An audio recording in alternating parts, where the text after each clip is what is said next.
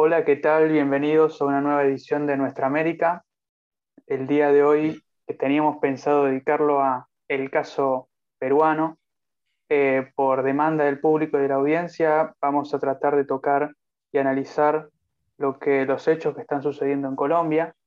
Para eso hoy no solo estoy acompañado de Jero, como siempre, sino también de Felipe y Valentina, que van a tratar de explicarnos tanto desde Cali como desde Bogotá cómo está la situación, qué podemos esperar a futuro y, cómo se explican los fenómenos que están pasando hoy. ¿Qué tal, Jero? ¿Cómo estás? ¿Qué tal, Fer? Bueno, eh, muy contento otra vez de, volvernos a encontrar, de, volver de poder estar haciendo este podcast eh, de nuevo. Y como bien vos mencionás, eh, la verdad que, teníamos otra, otra agenda planteada y de hecho se la habíamos planteado al público también. Pero bueno, la realidad es que, lo que está pasando en Colombia es, un evento inédito para la región y, por eso nos parecía de, trascendencia tratarlo. estamos con, dos invitados esta noche. a quienes conozco particularmente y que, me siento muy contento de volverlos a ver, aunque sea por este medio. Estamos con eh, Valentina López, ella es abogada, eh, está actualmente en la ciudad de, Cali. ¿Qué tal, Valen? ¿Cómo estás? Hola, Jero, bien, gracias. ¿Y tú? Muy bien, muy, muy contentos de, aunque sea verte por este medio, y bueno, esperemos que, esta charla sea de ayuda tanto para nosotros como para quienes nos están escuchando. Y también tenemos a eh, Felipe Novoa, de 21 años, de Bogotá, estudiante de Comunicación Social y Periodismo, eh, también dirige un movimiento estudiantil y también tuve la, suerte de conocerlo, así que Feli, eh, te, doy pie para que te presentes. ¿Cómo estás? Hola Jero, ¿cómo vas? Fernando, ¿cómo vas mi vale? Bien, bien, aquí pues no podríamos decir que bien, pero vamos en la luz. Bueno, perfecto. Muchas gracias.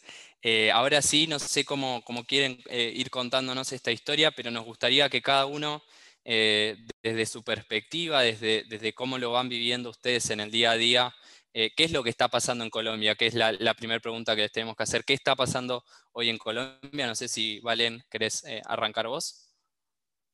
Listo, dale. Bueno, pero inicialmente, digamos que la situación del país es, es algo complicada actualmente porque desde el mes anterior nos encontramos en un paro nacional indefinido eh, donde principalmente mi ciudad ha sido el punto de concentración, digamos, de las manifestaciones. Normalmente es Bogotá al ser la capital, pero pues esta vez ha sido nuestra ciudad porque adicional al tipo de circunstancias que pasa al país, también el alcalde, que es la persona quien gobierna nuestro distrito, eh, ha hecho cosas que de una u otra manera han desbeneficiado a los mismos ciudadanos. También, pues todo empezó, digamos, eh, esta situación se generó por el tema de una reforma tributaria en la cual se establecía fomentar con un nombre diferente a reforma tributaria, haciéndola nombrar como la ley de la solidaridad, unos incrementos de impuestos eh, donde las clases bajas y clase media se veía totalmente desbeneficiada y pues teniendo en cuenta la situación de crisis económica que estamos viviendo actualmente por el tema a nivel mundial del COVID. Eh, nuestro gobierno tiene un déficit de endeudamiento casi del 60%, es el más alto de toda la historia y pues encima la política, digamos, que se ha venido manejando es como quien dice, el pobre paga y el rico eh, es el que está destinado a disfrutar. Adicional a eso, pues desde mi perspectiva podría decirte que siento que mi ciudad, con todo este tema de las manifestaciones, eh, es una ciudad demasiado clasista. Al igual que en otros países, pienso que la desigualdad social es algo que marca totalmente eh, nuestro territorio y se ha notado más justamente ahora con ese tema de las manifestaciones. También eh, bueno, eh, Feli, vos, ¿qué, no, nos podés contar desde qué, cómo se viven estos eh, acontecimientos, estos sucesos desde la capital? Bueno, pero pues al principio la, ya vamos, el próximo miércoles ya cumplimos 20 días pues, de este paro nacional. Bogotá, por ser la capital, es muy difícil como confrontar un paro por lo grande que es la ciudad. La ciudad de nosotros ya tiene por lo menos unos 7, 8 millones de habitantes es demasiado grande, tiene 19 localidades que son como algo de provincias, ¿sí me entiendes? Es parecido a las provincias. Entonces es muy difícil por lo que decía Vale, o sea, en todo lado hay un clasismo re grande, entonces los sectores populares son los que a veces se unen y los que hacen pues ese, ese aguante, pero entonces Bogotá como por ser la capital tiene muchísima fuerza disponible, tanto policial como del ejército. Entonces es demasiado, demasiado complejo el, el, el tema del orden público, tanto en Cali como en Bogotá. En Cali se sabe que al principio fue la primera ciudad que nos dio pues la, nuestro grito de independencia y pues lo sigue haciendo, por lo que han venido diciendo y lo que decía Vale, o sea, ya el tema de, de la desigualdad social es muchísimo, yo digo que más grande que en Bogotá.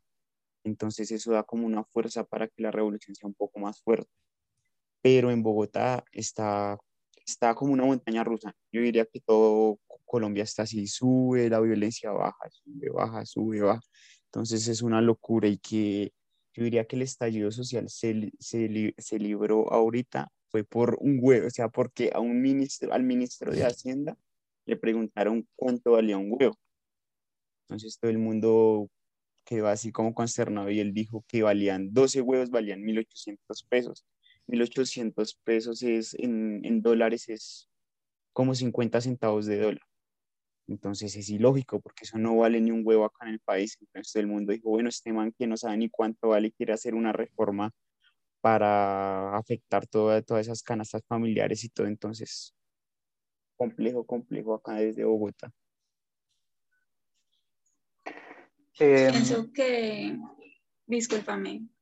No, por favor. Pienso que, digamos, como adicionalmente a lo que dice Felipe, pues es importante como resaltar de que no solamente es el problema de la reforma tributaria que se está que, fue como el detonante para poder lograr eh, movilizar a tanta gente, porque pensaría yo que históricamente es la primera vez donde en nuestro país salen tantas personas a protestar y de diferentes tipos de clases. De hecho, una imagen que a mi parecer pues, fue muy impactante fue tener que ver a una madre de familia que tenía un hijo en situación de incapacidad eh, y aún así con su hijo postrado en silla de ruedas con síndrome Down le tocó salir a protestar y en el discurso de ella mencionaba de que estaba muy triste porque el gobierno no apoyaba el tema de la salud.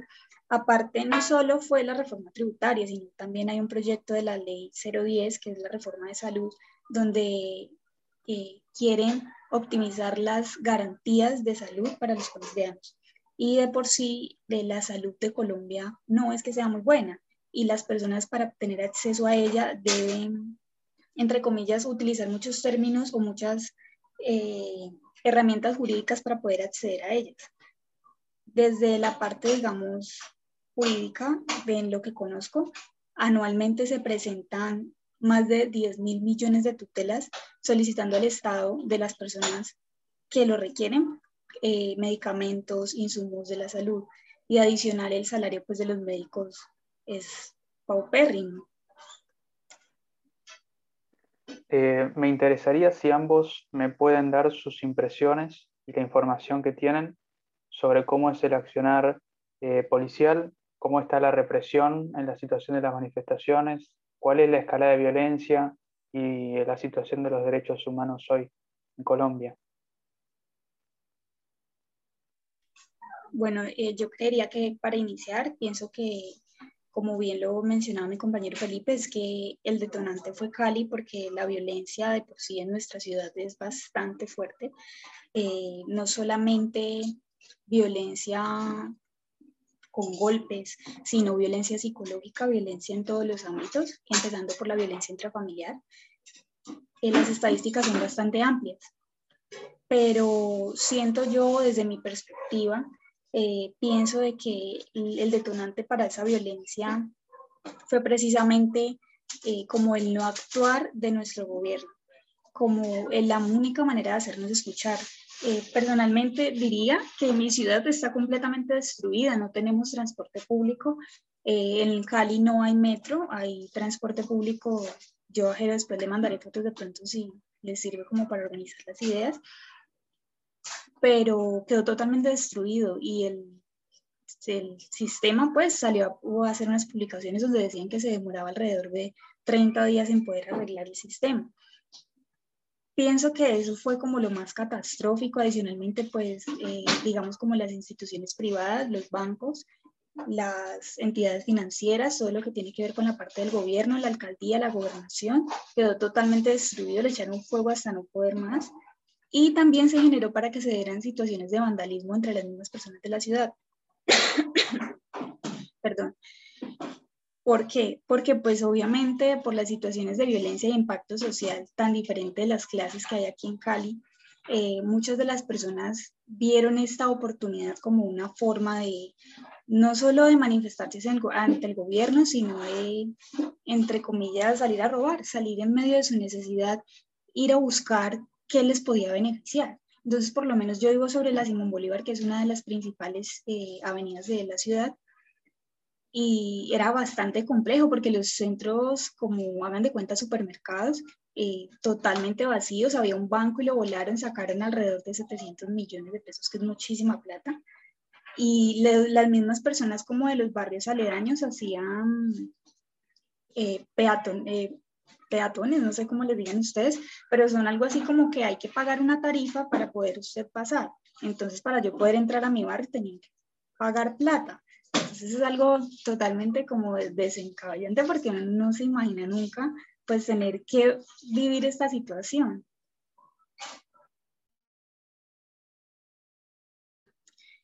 También podría decirse que una de la situación como más fuerte que se vivió era que manejábamos un tema de que por redes sociales era también una forma de manifestarnos las personas que no queríamos o nos daba miedo o teníamos temor.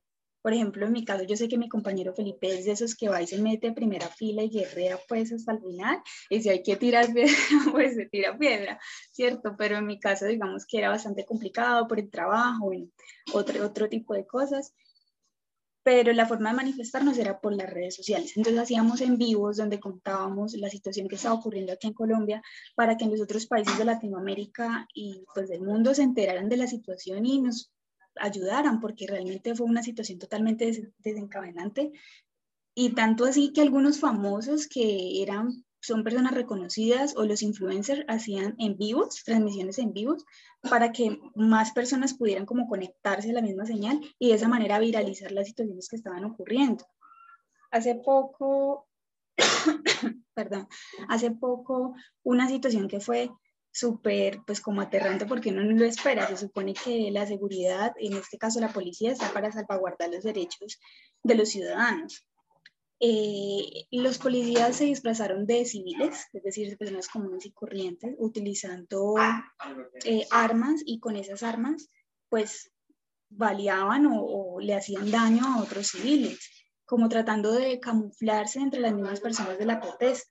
Entonces, pues es una situación totalmente que uno queda como que, ¿en serio está pasando esto? Porque jamás, digamos, por lo menos yo me llegué a imaginar de que una situación de un paro eh, diera lugar a tanto tiempo y más a tanta violencia que ha generado y tantas muertes. Leía hoy en el periódico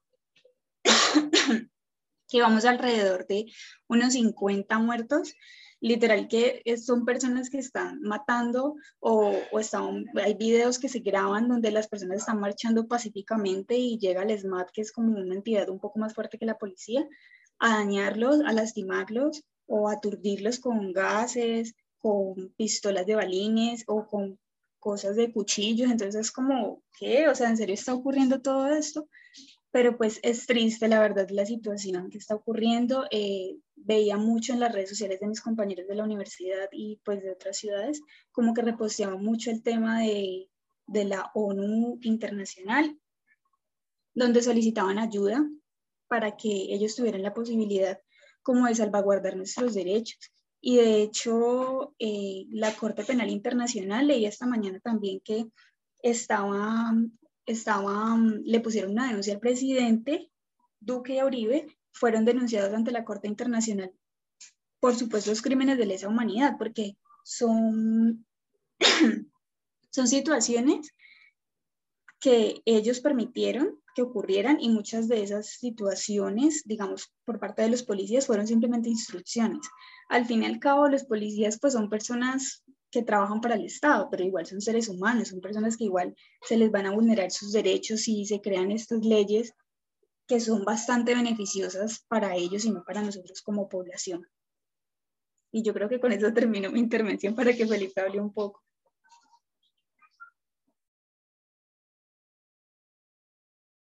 Bueno, vale, pues ahí ya para complementar lo que dices, pues la brutalidad policial que se vive en Colombia, yo diría que es de las más fuertes que se ha vivido, si no me atrevo a decir que es la más fuerte que se ha vivido en las dictaduras de toda Latinoamérica.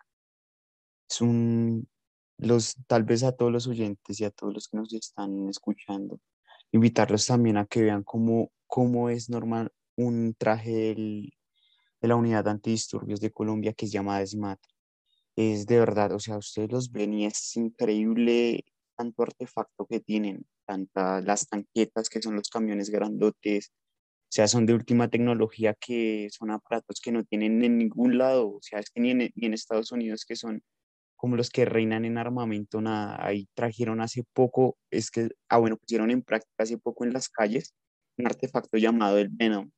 Es prácticamente un mortero de bombas lacrimógenas y aturdidoras.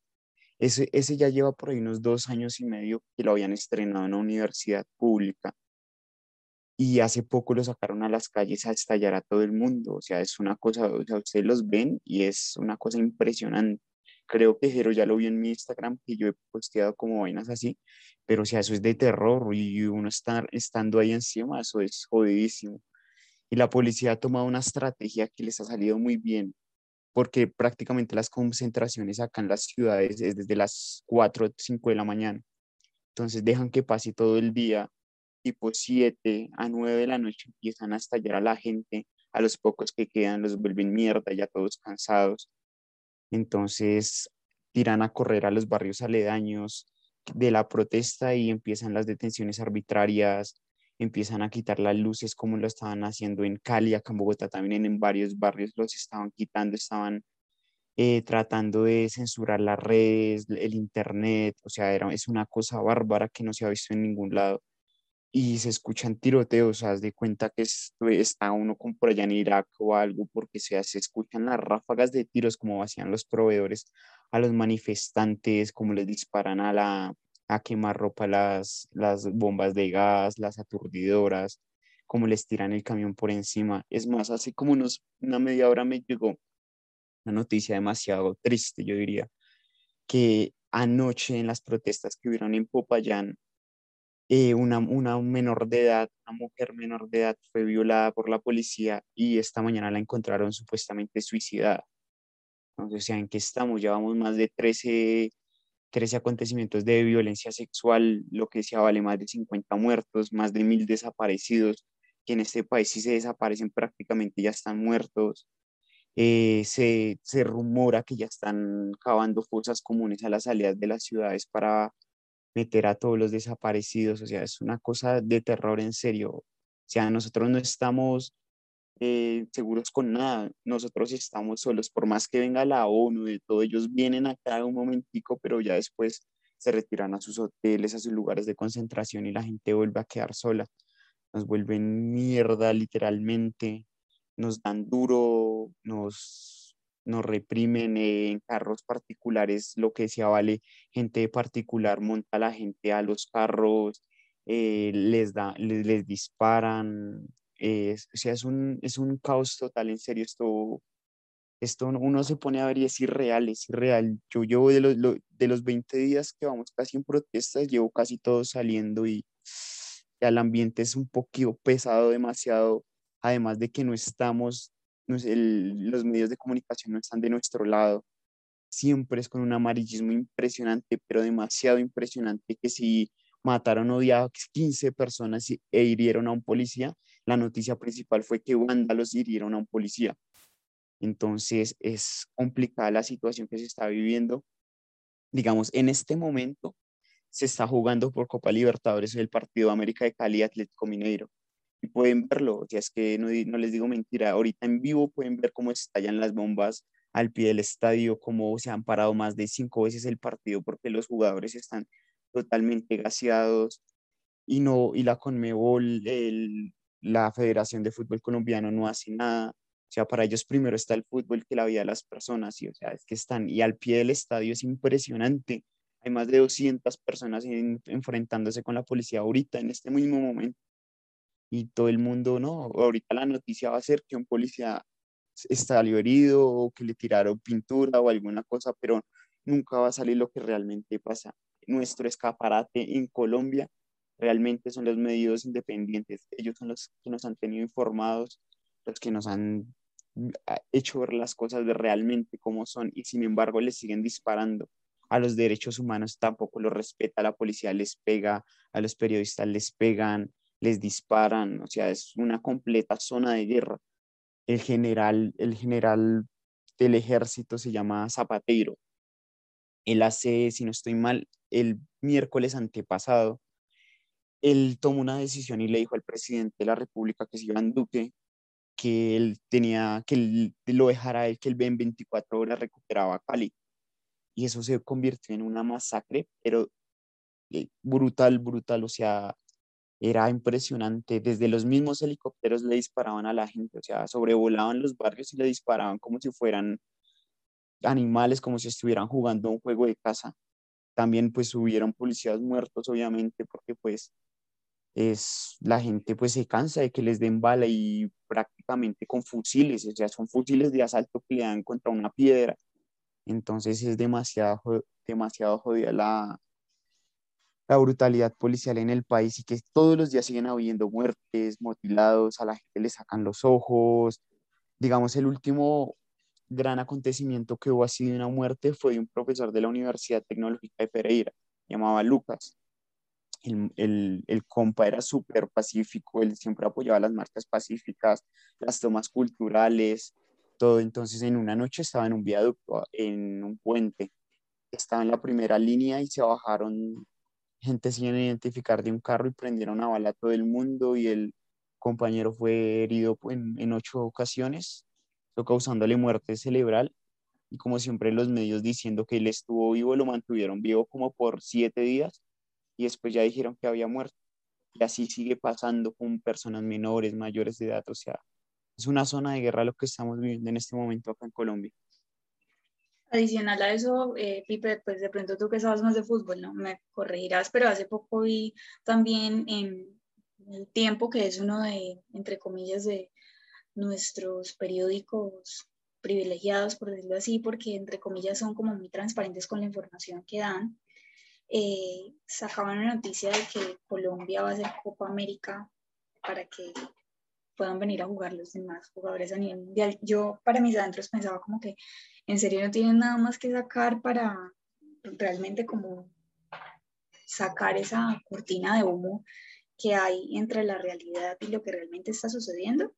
Eh, el presidente de Colombia debía venir a Cali porque la situación se le estaba saliendo de control al alcalde, pero demasiado de control. Y siento yo de que la forma en que lo hizo no fuera correcta, porque imagínate, publicó en todos los medios que no iba a venir a Cali, pero vamos con la, percepción de que nadie hiciera como mucho escándalo, de que no estuvieran eh, pendientes como a su llegada, porque pues obviamente lo acaban. Yo creo que hasta llegar al punto de que lo matan.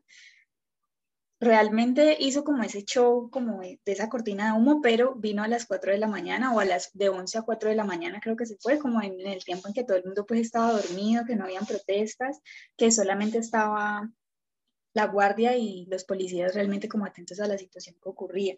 Entonces eso me pareció totalmente caótico, me pareció hasta chistoso porque yo digo, se supone que es la persona que nos está representando a nivel mundial. O sea, ¿qué pasa con este tipo? Realmente yo entiendo que de pronto sea el presidente más joven, pero está quedando en total vergüenza. Sí, eh, eh, Valen, sumándome a lo que vos eh, bien mencionás, por ahora la, la Copa América se va a jugar eh, en Colombia eh, y por lo que creo, digamos, va a ser la, gran lavada de cara que va a intentar dar Duque ante la comunidad internacional. Eh, también, como mencionás, sí, la, Corte, Internacional de Justicia acaba de iniciar procesos penales contra Iván Duque y contra el responsable de la ESMAD.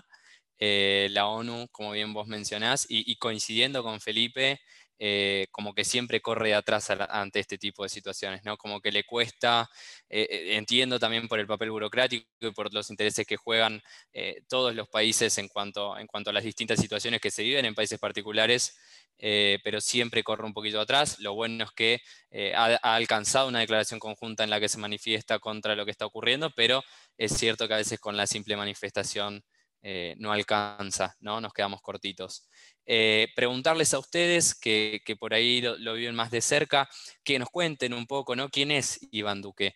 Eh, para, para, quienes nos están escuchando, para quienes recién se están sumando a esta conversación, la protesta arranca a raíz de una suba, digamos, de, la creación de un impuesto, como bien mencionaron los chicos, pero ya había, digamos, elementos subyacentes que son los que verdaderamente hacen a la protesta eh, y bueno, escuchar un poco quién es este, Iván Duque, el presidente de Colombia. Iván Duque. Iván Duque es un personaje que hace que pues, antes de las elecciones del 2018 no lo conocía nadie, lo conocimos fue por un video de, de Álvaro Uribe, que era el expresidente de Colombia hasta el 2008. Lo vimos eh, robándose unas unos platanitos de él. Entonces eso fue un furor y fue un meme y tal. Entonces ahí fue donde empezaron, ya cuando empezaron a hacer las elecciones, empezaron a, a mandar un poco de candidatos que ni idea. Entonces, de un momento a otro apareció Iván Duque, todo el mundo, pues la extrema derecha, todo el mundo, ay, que es que es un presidente joven, que va a ser un presidente joven, que tiene ideas frescas. Mejor dicho, él en, en general es un payaso esto de las entrevistas que le hicieron cuando él estaba de candidato, él tocaba guitarra hacia 21 con la, con la pelota, hacía volteretas, bailaba, él era un completo payaso literalmente. Entonces la gente se dejó llevar de eso, que era joven, que era un, alguien que le iba a ayudar a los jóvenes, una, una cosa y la otra. Entonces ya en segunda vuelta presidencial ya solo quedaban dos extremos, la extrema izquierda o la extrema derecha. Entonces el centro nunca apoyó a ninguna de las, a la izquierda porque pues no se querían desprestigiar.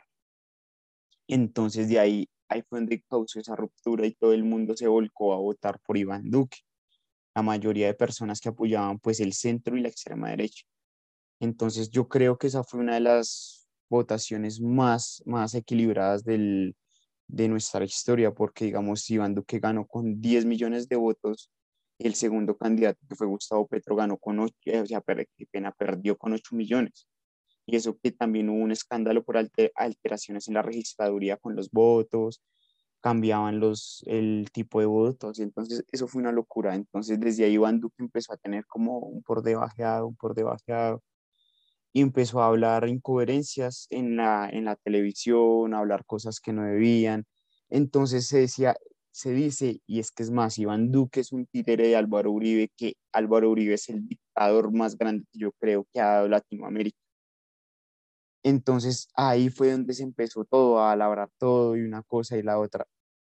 Todo iba más o menos tranquilo hasta que empezó la pandemia y empezaron, pues ya se empezaron a ver las cosas difíciles para la gente, empezaron a desalojar personas en, pleno, en plena pandemia y a las personas más vulnerables en las lomas de Bogotá, entonces ya se empezaron como a tener un descontento con el presidente porque no le ayudaba a las personas, o sea, la salud aquí en Colombia, a pesar de que es de las mejores, es muy precaria. A los doctores, a los enfermeros no les pagan, eh, las instalaciones están a medio terminar. Eh, mejor dicho, eso es un circo completo. la gente ya empezó a tener su descontento. Ya ha pasado un año de que, de que fue la pandemia la gente ya se le habían acabado los ahorros, la mitad de las personas no estaban trabajando, el desempleo estaba creciendo, para los jóvenes no, no hay trabajo en Colombia, ni informal ni formal. Entonces empezó el descontento con el presidente y empezó a decir que el país estaba en quiebra. Entonces todo el mundo, pero en quiebra, ¿por qué el país va a estar? Y llegó un, ahí fue uno de los detonantes fue que dijo que el país solo tenía de seis a siete semanas de caja. O sea, en siete semanas nosotros ya estábamos en la inmunda, o sea, no teníamos nada. Entonces la gente dijo, venga, pero ustedes qué, ¿por qué tienen, porque dicen que estamos pobres y Colombia es rico en muchos aspectos. Y empezaron a vender el oro que tiene Colombia, o sea, es un completo desorden ese gobierno. Entonces ya hasta los mismos partidarios de él le están dando la espalda a Duque. Les, le tienen como una pequeña envidia porque lo montaron sin ser de la nada. Entonces, si Iván Duque es, o sea, yo diría que es el, nos tocó el peor presidente en el peor, la peor época de nuestra historia.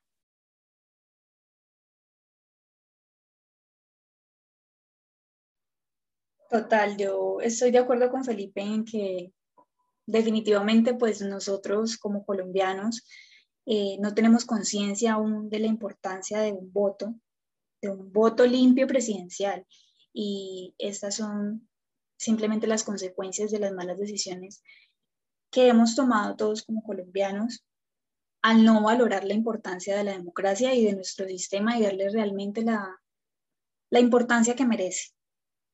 Eh, con respecto a la pregunta de quién es Iván Duque, pues bueno, digamos que yo pienso que, como lo decía Felipe, sí fue una persona que llegó a la presidencia por palanca política, por antecedentes políticos, porque hasta donde yo tengo entendido, él sí ocupado varios cargos, fue registrador nacional de Colombia, eh, ministro de Minas durante dos épocas, eh, también hizo parte del tema de la gobernación de Antioquia, pero eh, el factor adicional y que lo llevó al éxito fue realmente tener la corrupción del lado de, de nuestro expresidente Álvaro, Álvaro Uribe, porque realmente acá en Colombia, y pensaría que no solamente aquí en Colombia, sino en Latinoamérica, me atrevo a decir de que somos un poco inconscientes de la importancia de conocer temas políticos y son muy necesarios para el desarrollo de nuestra sociedad, para el desarrollo de nuestra sociedad como jóvenes, porque al fin y al cabo las decisiones que tomaron los adultos, como lo he escuchado muchas veces en los carteles replicados que ponen en toda esta marcha del paro nacional, son las decisiones que han tomado los adultos y pues ya, pero ahorita tenemos la posibilidad de los jóvenes ser quienes tomen parte de este liderazgo y realmente ser conscientes de lo que es el voto.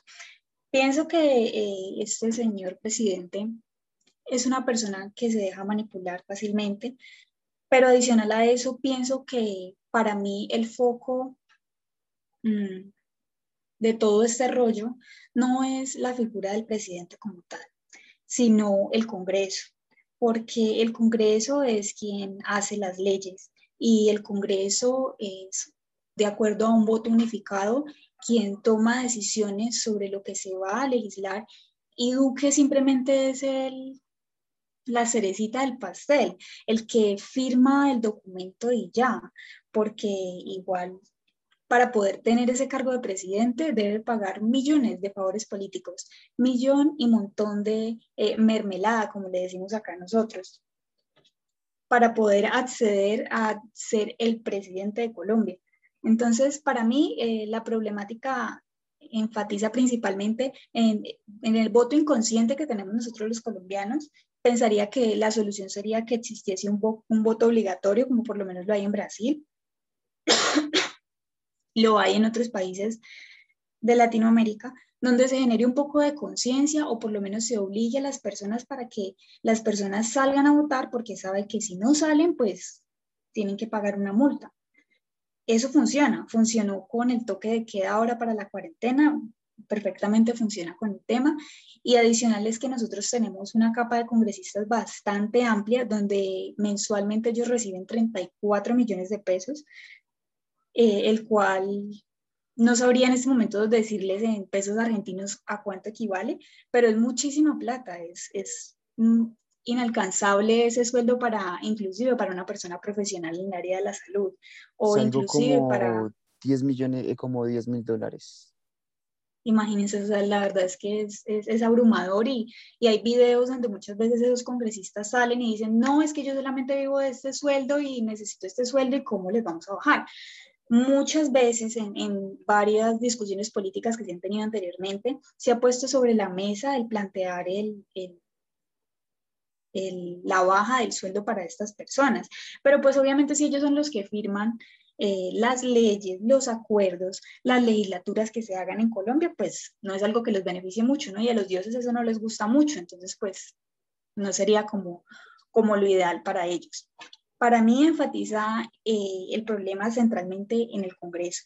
Pensaría que si hubieran menos congresistas y por departamento, y realmente que fueran personas que nacen en ese territorio, que se crían en ese territorio y que le dieran la oportunidad también de acceder a personas, no solamente limitarlos por, por su capacidad como intelectual, porque hay muchas personas que puede que hagan, de hecho, conocí personas que se lanzaron, digamos, a presentar proyectos al Senado y muchas veces no quedaban aprobados, pero era más el tema por la corrupción que hay.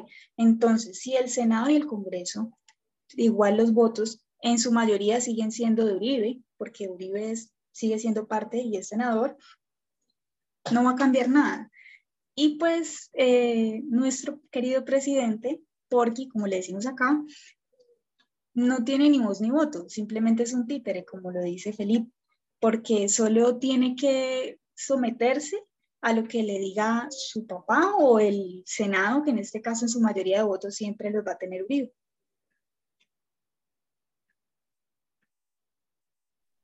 Hubieron eh, acusaciones entrecruzadas en los últimos días de figuras políticas colombianas de relevancia actualmente y, relevantes en un pasado que hablan de mafias eh, con intereses ocultos, que hablan de eh, movimientos políticos regionales que están interviniendo en las manifestaciones.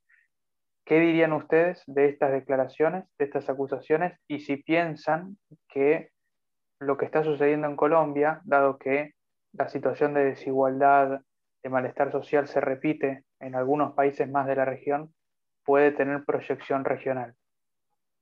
Mm, yo creería que sí, Jero, porque en gran parte, eh, digamos, a, la situación que hace referencia, eh, supongo que debe ser al tema de lo de la minga indígena.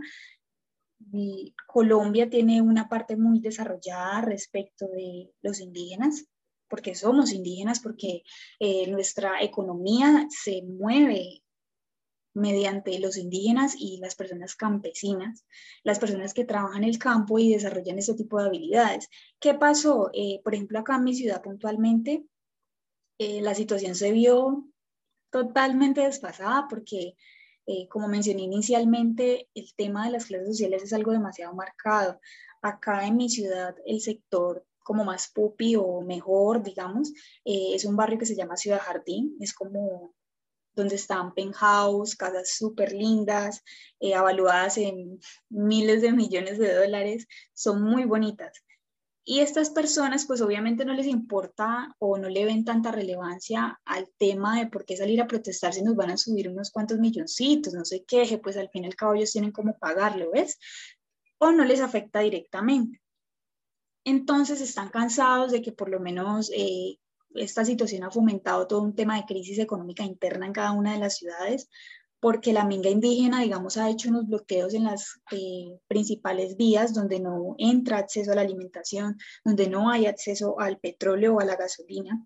Y hay que hacer filas casi de cuatro horas, por lo menos aquí en Cali, para poder uno tanquear. Encima la gasolina es súper costosa y muchas de esas bombas las hackearon, reventaron los, los soportes y se llevaron la gasolina y la están vendiendo de manera ilegal. Entonces es súper difícil y súper complicada esa situación y justamente en ese sector de la ciudad se presentó hace poco como un enfrentamiento entre las personas de la minga indígena y las personas de clase alta, donde ellos con voluntad propia pues salieron a balear a todo el mundo a decirle que ya que pararan el paro, que porque eso les estaba afectando y llevaba mucho tiempo esperando para, llenar sus vehículos de gasolina y que no dejaban un comentario súper despectivo fue que un comentario súper despectivo fue que no dejaban pasar a la muchacha del servicio a que les a sus casas. O sea, eso fue yo creo que lo que más enfureció a la ciudad, porque es es como la cuestión de tener e, empatía con la situación que realmente estamos viviendo y puede que yo esté acá en mi casa sentadita y no me haya ido a involucrar, digamos, en las marchas por temas laborales, pero sin embargo no todos vivimos la misma situación. No todos tenemos la capacidad de poder tener nuestros alimentos tres veces al día, sino que hay personas que realmente aquí en Cali, en Colombia, se vive la situación de que hay muchas personas que viven y trabajan para el diario. Es decir, que todas las noches pueden dormir en diferentes lugares y les toca pagar renta diaria y les toca pagar, buscarse su alimentación diaria con lo que reúnen. Entonces es muy complejo como para que llegaran estos gomelos o esta gente que entre comillas lo tiene todo, hacer ese tipo como de exclusión y más como a dispararles o agredirlos, o sea, generando más violencia. Entonces pensaría que sí, pensaría que es algo que sí se puede eh, generar de manera regional porque pues la minga indígena no solamente viene aquí a Cali, la minga indígena viene desde La Guajira y, y pasa por Bogotá, pasa por muchas ciudades y aún así como que la situación es como muy mal agradecida, pensaría yo, porque son las personas que mueven la economía de nuestro país y la gente no les tiene como el respeto que de pronto se esperaba.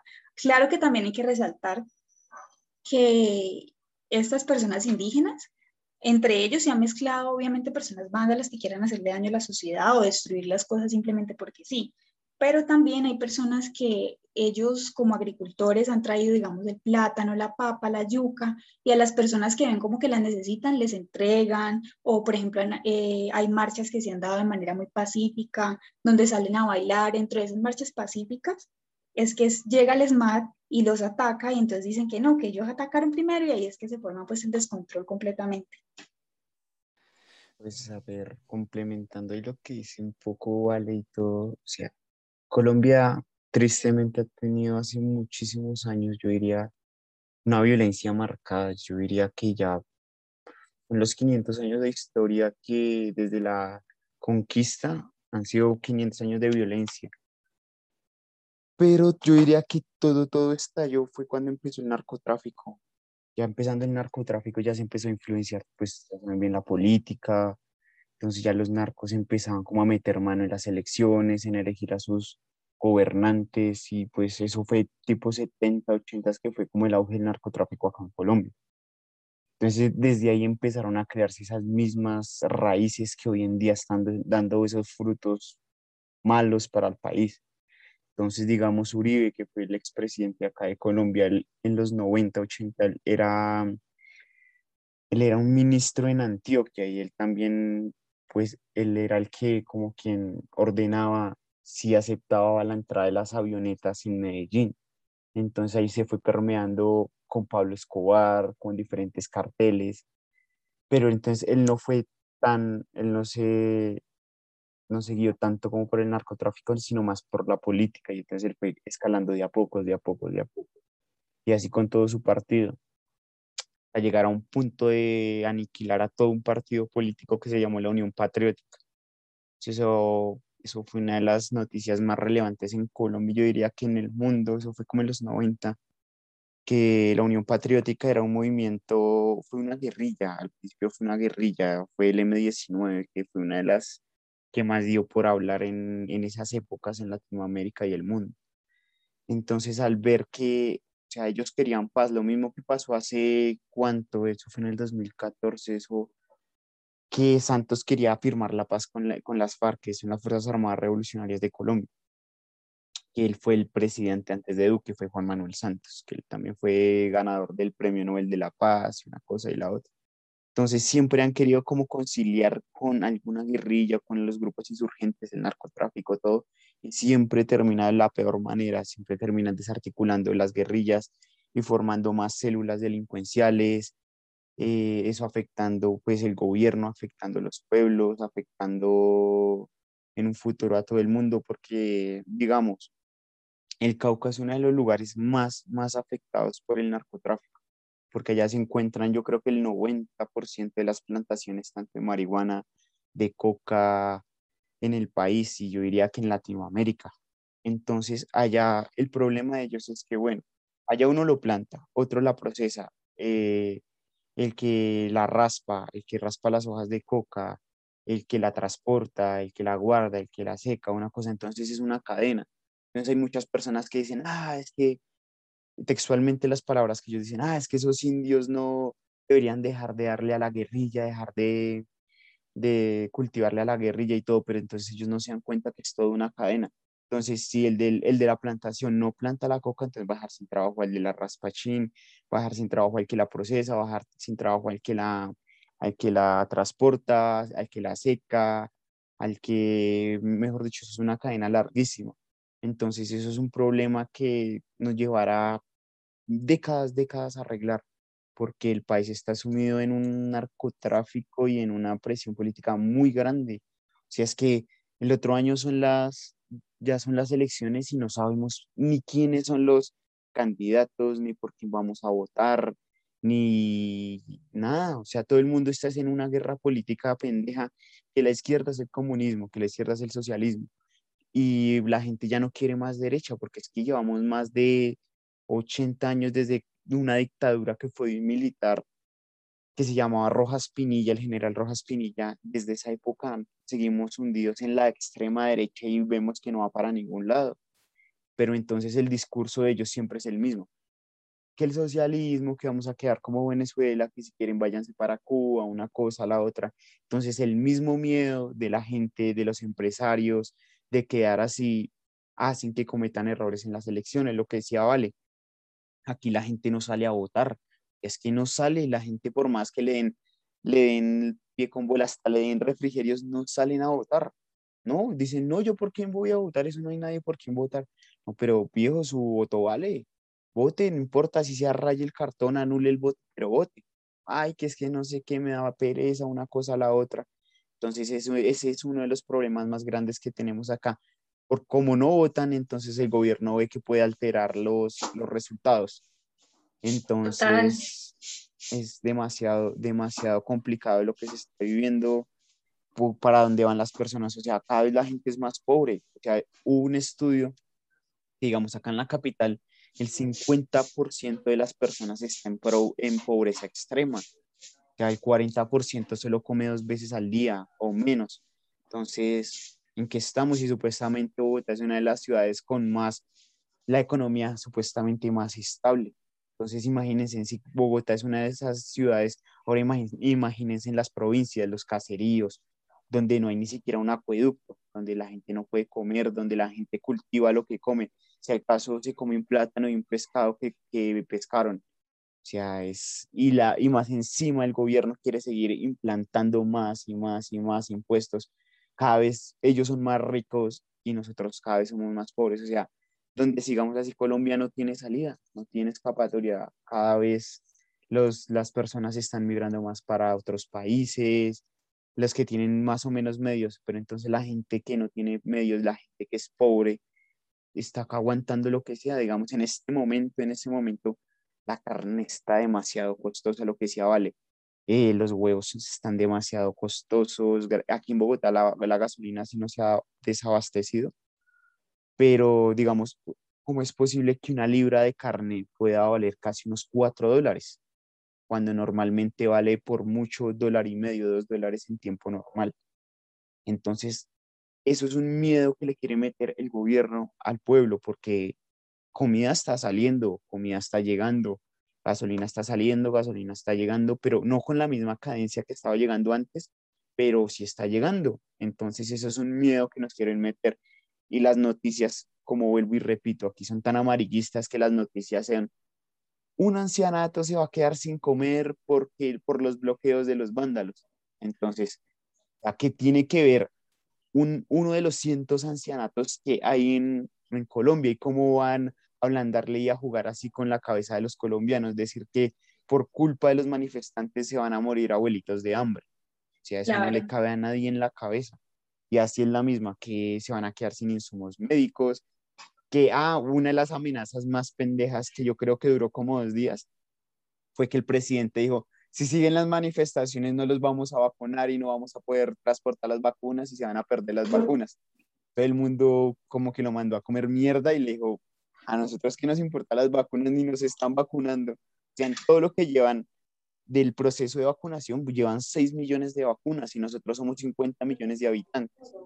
No, es que adicional, Pipe, eh, digamos, te interrumpo ahí como para complementar lo tuyo, es increíble, digamos, lo que dices porque cuando salió esa noticia, todo el mundo como que le pareció estar chistoso, como que este tipo de que está hablando, porque la realidad es que Colombia para poder obtener esas vacunas con el tema del COVID le ha tocado endeudarse y adicional a eso se endeudan, pero pensaría yo que no se ve reflejado porque respecto al tema del COVID hay muchas anomalías, vacunan, hay videos donde vacunan a los abuelitos o a los ancianos o a las personas eh, con aire, con agua, o sea, es realmente sorprendente. El mismo personal de salud de clínicas reconocidas hace videos diciendo que van a renunciar porque no pueden trabajar más con ese tipo de irregularidades y que eso va en contra de su ética como profesionales.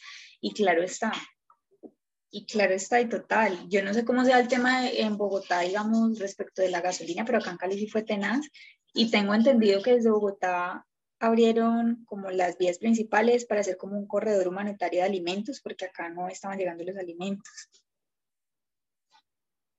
¿O qué dices, Peter? es que eso, o sea, eso es un circo y eso quieren es meterle siempre miedo a la gente, o sea, siempre quieren es hacer un miedo sistemático para que la gente, o sea, hay una de las cosas descaradas que vi en una entrevista de, allá en Cali, de las personas de bien, entre comillas, que, le, que se dicen que, o sea, es como es el descaro que salen en televisión decir que es que ya están mamados de los bloqueos, porque ese día, lo mismo que decía, vale, o sea, la ama de llaves no pudo llegar a hacer ese aseo, no pueden comer bien y es tan descarado un man que dice, es que esta semana no hemos podido comer pollo. O sea, ¿cómo mierda le cabe en la cabeza a una persona donde en un país, en la misma ciudad, la gente se muere de hambre, decir que está indignado porque no ha comido pollo en, una, en unos días?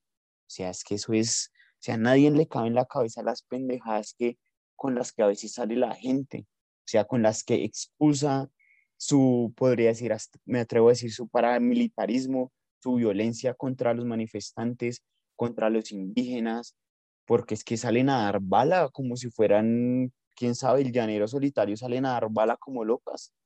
A darle al que le caiga a dar bala con fusiles, con pistolas. Esos manes piensan que están allá en, el medio, en el Medio Oriente o por allá en el Viejo Oeste dando bala a quien se les atraviesa y no piensen igual a ellos. O sea, me parece, o sea, el colmo y más encima dan bala detrás de la policía y ante la policía los, los, los encubre. ¿en qué estamos jugando? O sea, balas versus piedras. O sea, eso, eso o sea, a nadie le cabe en la cabeza eso. Ya, este, Fer, corregime si, si me equivoco. Creo que ni hasta los que nos interesan las relaciones internacionales y los que seguimos los conflictos internacionales eh, teníamos idea o, mejor dicho, teníamos magnitud de lo que estaba pasando. Creo que, si bien, digamos, además de que, como bien mencionaban los chicos, eh, por ahí hay eh, medios cooptados por el gobierno, creo que ni aún los medios más independientes o los medios que son cadenas internacionales mediáticas, eh, nos hacíamos esta idea de, lo que estaba ocurriendo y de, las atrocidades que ustedes están mencionando. Lo cierto es que la, comunidad internacional, más que repostear algo en Instagram, no puede hacer. Eh, entendemos que es un, conflicto en el que si bien apoyamos, es muy difícil para nosotros hacer algo más que eh, darle bola a la difusión, pero aún así muy cortito y como para cerrar y ya eh, despedirnos de, este podcast, que nos, cuenten si se sintieron acompañados por la comunidad internacional o, o qué es lo que podemos hacer nosotros eh, desde nuestros lugares, desde nuestros espacios, desde nosotros acá en Argentina, como los chicos que están en Rusia, como los chicos que están en China, qué es lo que podemos hacer si es que se puede hacer algo, ¿no? Pues, Jero, inicialmente yo pienso que el espacio que ustedes están comentando en este momento, al dar la posibilidad de que muchas personas escuchen este podcast y se den cuenta de que realmente eh, la situación que estamos viviendo aquí en Colombia es atroz es una cosa sorprendente. O sea, la verdad es que yo jamás me imaginé, jamás me imaginé vivir esto. Y, digamos la óptica y la percepción que tienen en ese momento los otros países ha sido un poco compleja por el tema de las comunicaciones, por el tema de, de las cortinas de humo que existen entre la mala información y la mala información por redes sociales también.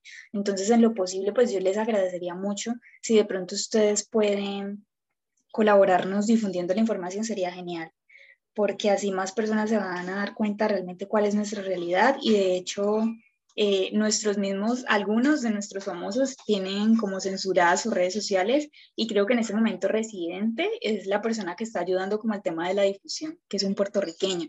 Entonces imagínate hasta dónde ha llegado toda la situación. Sin embargo, pues te doy muchas gracias por el espacio, te doy las gracias por, este, por esta pequeña intervención donde de pronto de una u otra forma podemos alzar la voz y contarles realmente la realidad de lo que está ocurriendo en nuestro país.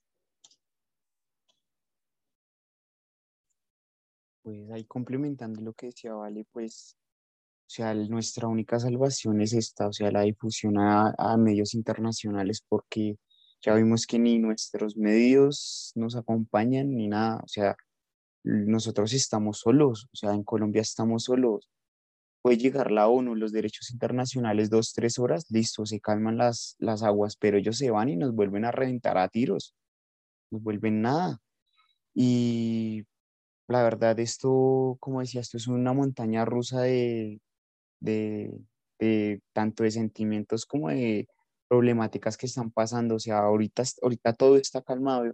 Ayer y hoy han estado calmadas las, las aguas, pero entonces ahorita tipo en dos horas ya vamos a ver noticias de que están cogiendo a la gente a tiros, de que hay detenciones eh, arbitrarias, de que le dispararon a derechos humanos, de que están quemando no sé qué, de que la gente se la están llevando. O sea, es cosa demasiado, demasiado complejo.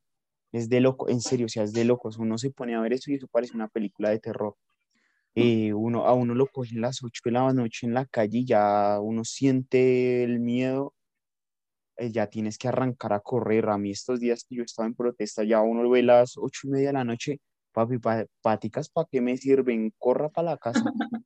corra porque es que las calles son solas y uno ve a un policía y lo primero que piensa, este man me va a matar, me va a desaparecer, corra, corra, corra para la casa, porque ni los taxis le paran a uno. O sea, es bien complejo, más que todo, yo creo que lo más duro de todo esto es dejar a, más que todo a, a la mamá con el corazón en la mano en la casa, porque pues uno sale a las 8 de la mañana, 7 de la mañana, llega a las 9 de la noche sin comer, mojado, cascado por la policía, de todo y pues la mamá que lo ve hacia uno pues se desborona y era cuando me van a matar a mi hijo, cuando no me va a llegar o, o sea, son cosas demasiado, demasiado densas y pues más que todos los jóvenes somos los que estamos liderando como este movimiento, este estallido social. Como decía Vale, no todos pueden salir o no todos de pronto le dan como el valor o algo para salir, les da miedo y es entendible. Si uno que está al frente de todas esas manifestaciones les da miedo, entonces uno dice, bueno, entonces es jodido y estamos en una guerra y ya que tenemos en pocas palabras el gobierno de los huevos, nos vamos a dar el brazo a torcer ahorita y vamos para encima y, y nada, vamos a sacar este país adelante ya que tristemente nuestros viejos no pudieron, nosotros vamos a sacar la cara por ellos. Y gracias a Jero y a Fernando por pues este pequeño espacio o gran espacio de verdad que es una ayuda para nosotros y me alegra siempre estar acá dispuesto a contarles todas las barbaridades que hacen en nuestro país y que las quieren tapar. Claro que sí, pues, amigos de Argentina, si nos matan, ya saben, por favor. fue el Estado, como este video. Digamos, ahí, ahí en, en, la Universidad Nacional de Colombia hay un, hay un, hay un mural gigante que dice, si no vuelvo, madre, si no vuelvo eh, a la casa, fue el Estado. Y pues es triste porque lleva años ese mural ahí y cada vez uno sigue, le sigue dando la, la razón a eso. Entonces, nada, yo a Jero, si algo le mando unos videitos, unas imágenes bien nice de por acá de Bogotá y unos saluditos pues a toda mi gente de Argentina, a todos los que nos están escuchando, a mi movimiento estudiantil de la Central y nada, que sigan en pie de lucha a todos los que... es que vamos, boludos, vamos que ustedes también pueden. Claro, no, y si se puede también llega a haber un estallido social para allá con toda hasta nos vamos para allá a apoyarlos. Total, total, así es. Chicos, eh, les agradecemos un montón. No sé, Fer, si, si querés decir algo más. Eh, yo me quedo un poco con esta frase, eh, me da miedo la policía, que dijo Feli en algún momento, y que refleja un poco también la situación, el hartazgo al que ha llegado y que ya que te dé miedo la persona que justamente se tiene que encargar de cuidarte, me parece que, resume la situación colombiana. Así que los estaremos este, posiblemente molestando dentro de un mes para que nos cuenten si hay avances, cómo vienen las cosas. Eh, por mi lado, les agradezco nuevamente. Eh, los he visto personalmente y verlos así, la verdad que, es muy raro, pero bueno, no sé, Fer, ¿algo más para decir? Solamente agradecer a Felipe y a Valentina. un saludo muy grande, un abrazo muy grande para los hermanos colombianos y obviamente nuestra solidaridad y esperamos que la situación mejore, mejore pronto y, y que no nos siga la violencia. Muchas gracias por escucharnos y nos vemos en nuestra próxima emisión de Nuestra América. Bien, siendo todo por hoy, nos despedimos. Saludos a todos.